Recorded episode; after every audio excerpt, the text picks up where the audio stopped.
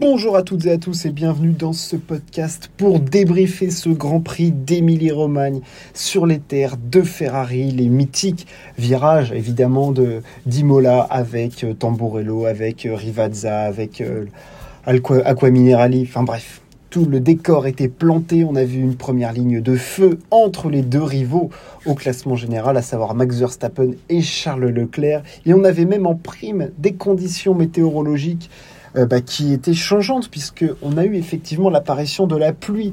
Il y avait un départ sur piste humide. Euh, voilà, il faisait froid en Italie, ce qui n'arrangeait pas au niveau du, séchage de, la piste, clairement. Bref, le décor était planté pour que l'on ait une grande course. La course a été, bon, un petit peu moyenne si on fait fi des, des, ratés des différents pilotes et on va donner ainsi le résultat de la course. Victoire de Max Verstappen. Domination totale du néerlandais qui a été fantastique. Il s'impose devant Sergio Perez et Lando Norris. Oui, on n'a toujours pas prononcé le nom d'un pilote Ferrari, puisque Russell est quatrième, Bottas est cinquième. Leclerc a fait sa première grosse erreur cette saison en étant sixième. Tsunoda est septième, Vettel très bon huitième, neuvième place de Magnussen, dixième place de Stroll. Hamilton et lui. 13e, une course qu'il a passée dans l'anonymat le plus complet. Euh, voilà, très très dur pour lui. Il s'est même fait prendre un tour par Max Verstappen. Enfin, c'était plus euh, symbolique qu'autre chose, puisque la Mercedes n'est clairement pas une bonne voiture. Euh, mais enfin, bref, pas mal de choses à dire. Mais honneur évidemment au vainqueur. Alors, on sera obligé de parler évidemment de, Charles Leclerc aussi, puisque ce sont les deux protagonistes du classement général. Mais Max Verstappen a été absolument sensationnel ce week-end. Après s'être imposé lors du sprint, et eh ben, il remporte la course et eh ben, de façon plutôt tranquille. Il s'est lancé en tête, il a conservé. Il a fait son bonhomme de chemin, il avait un rythme extrêmement solide, on l'a senti très en contrôle. Pas du tout à la limite, pas de faute bref, du grand Verstappen. Euh, il fait honneur au statut de champion du monde qu'il a.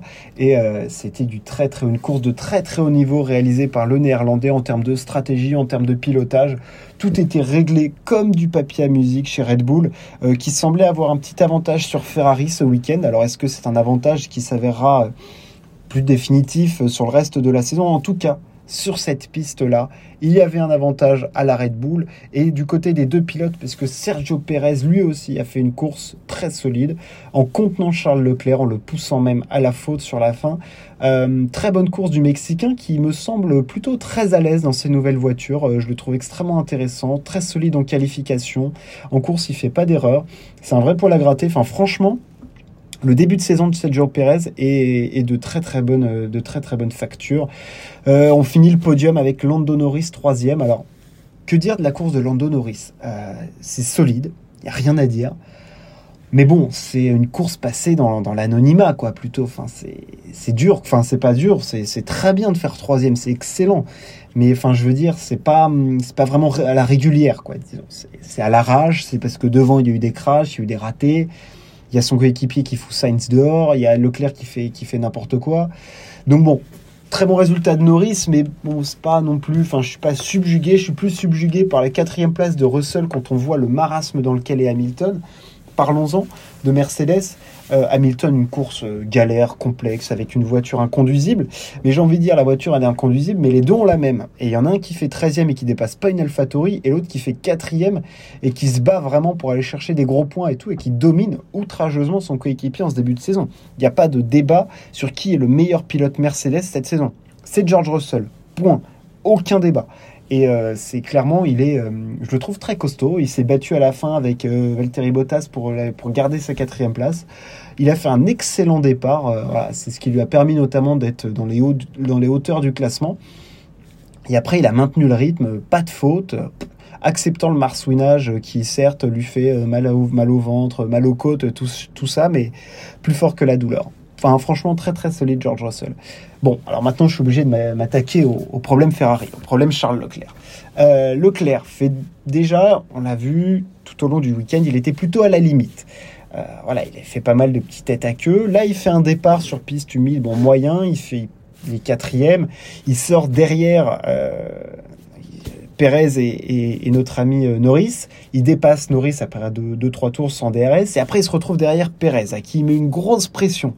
Pérez anticipe ainsi son arrêt au stand. Leclerc ressort, euh, ressort devant, mais après il se fait passer parce que chauffe des pneus, machin, blablabla.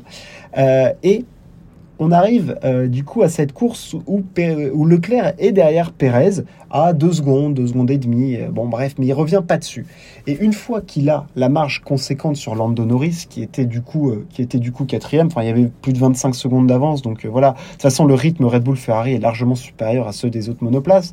Mais une fois qu'il avait cet arrêt gratuit, Leclerc bah, va chasser le, le meilleur tour en course. Ferrari l'arrête, met des gommes rouges, il ressort euh, juste euh, derrière, enfin il va ressortir derrière notre ami euh, Pérez.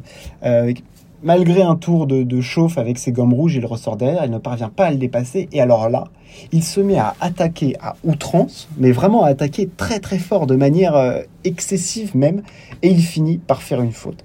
Et là, pour moi, c'est un peu ce que je redoutais, c'est un peu le tempérament que, qu'on semble voir poindre chez Charles Leclerc, c'est que c'est un mec qui attaque et qui peut faire des fautes. Et je le sens encore avec la fougue de la jeunesse, du mec qui sent qu'il a le matos pour faire des, gros trucs et qui veut aller pousser loin et tout ça. Sauf que dans l'optique de gagner un championnat, de gérer un championnat, tu ne peux pas te permettre de faire ces grosses fautes. C'est interdit.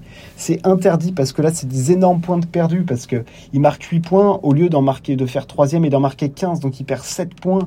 C'est colossal. C'est et surtout après c'est dans la tête. Enfin, il y a plein de choses qui rentrent en ligne de compte parce que, je veux dire, là il aurait très bien pu s'acquitter de sa troisième place. Il l'avait large. Il aurait peut-être pas eu le point du meilleur tour en course 7, mais bon, tu faisais troisième et tu continuais sur ta lancée et tout. Là, tu laisses poindre que mentalement tu peux avoir des petites faiblesses. Lui qui avait semblé énorme, résister à toutes les pressions, aux attaques de Verstappen dans les premiers grands prix. Euh, faire deuxième quand il le fallait, quand il sentait qu'il avait moins de perf, Là, il fait troisième, tu sens que Pérez, tu peux pas le dépasser. Bon, bah, malheureusement, c'est comme ça, quoi. Tu peux pas faire, tu peux pas faire autrement. Et non, il a voulu pousser.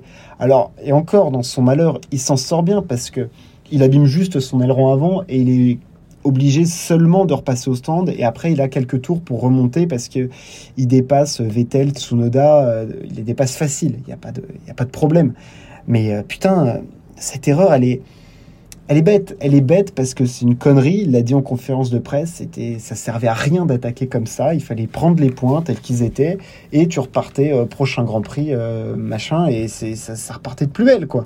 Là franchement c'est une erreur de, jeunesse, une erreur de fougue euh, qui moi là ça elle m'embête un petit peu cette erreur de, pour Charles Leclerc parce que ça montre que il y a de la, y a encore pas cette, mais tu peux pas trop lui en vouloir parce que et le mec, il a envie de tout écraser, il a envie de tout dominer. Et voilà, il dominait tout depuis le début de saison. Et là, ce Grand Prix, il a été dominé par Verstappen. Et bon, c'est pas une fin en soi, quoi. Je veux dire, tu repartais, le 8 mai, il y avait la course euh, du côté de Miami. Et enfin, je veux dire, on repartait pour autre chose. Bon, c'est pas comme ça. J'espère que qu'il voilà, qu'il va rebondir. Que c'est aussi avec ce genre d'erreur que tu apprends, quoi. Enfin, c'est comme ça que les choses, les choses se font. Bon, bah, j'espère pour Charles Leclerc que ça va pas le mettre dans une mauvaise passe faut pas qu'il oublie qu'il a une Ferrari qui est une voiture extrêmement compétitive, quelle que soit la piste, quel que soit le. Elle marche très bien cette voiture. Il va encore se battre pour des, pour des victoires cette saison. Alors oui, là, la Red Bull était un peu plus performante, mais bon, tu vas arriver après à Miami, sur d'autres courbes, sur machin, c'est une autre course.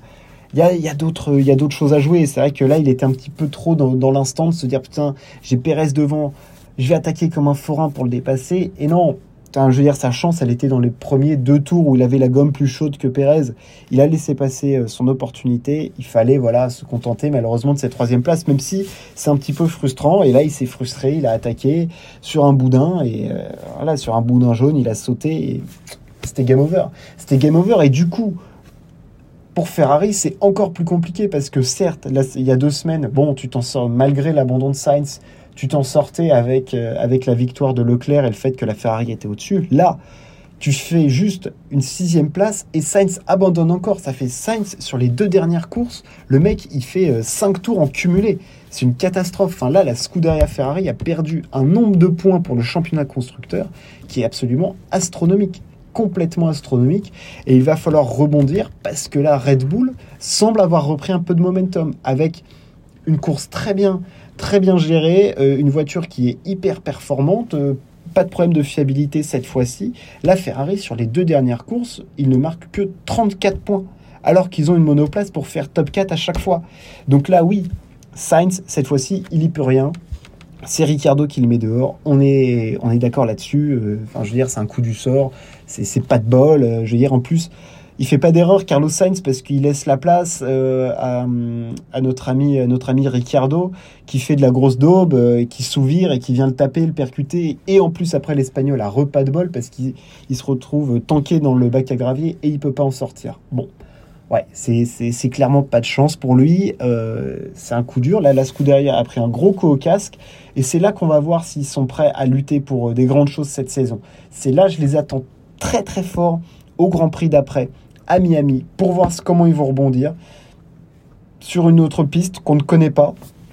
Donc euh, voilà, j'espère vraiment que ça va rebondir du côté de Ferrari et qu'on va avoir ce duel vraiment à 4 entre les deux écuries de pointe pour le championnat du monde parce que c'est ce qu'on attend quand même cette saison.